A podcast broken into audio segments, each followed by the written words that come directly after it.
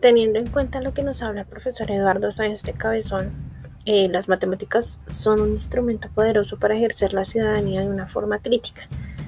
El componente a la hora de enseñar es el placer, la curiosidad y el deseo.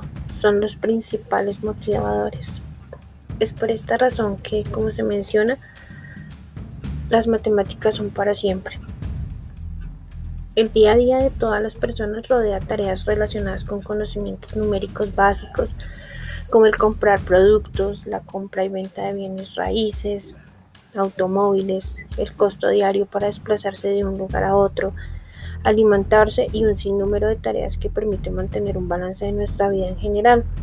No es cierto que únicamente las competencias numéricas son necesarias para quienes se han involucrado con las ciencias o que exijan dominar estos conocimientos, ya que está comprobado que las matemáticas están incluidas en todas nuestras acciones cotidianas. Pero, ¿por qué es importante aprender matemáticas? Primero, porque desarrollan el pensamiento analítico. Segundo, potencian la capacidad de razonamiento. Tercero, agilizan la mente para mantener alerta al error frente a diferentes circunstancias de la vida. Cuarto, a través del conocimiento numérico se puede adquirir y mejorar el aprendizaje en otras disciplinas que son necesarias para el desarrollo de una profesión. Quinto, las matemáticas tienen una interesante relación con la música y uno de los elementos determinantes es la creatividad para desarrollarlas. Por esta razón, como lo menciona el artículo, nos han enseñado mal las matemáticas durante todo este tiempo, publicado por la BBC News por Miranda en el año 2017. Se dice que tenemos que alejar la velocidad de las matemáticas, decirles a los estudiantes que se trata de un proceso creativo que toma su tiempo. La velocidad es dañina para, dañina para los estudiantes.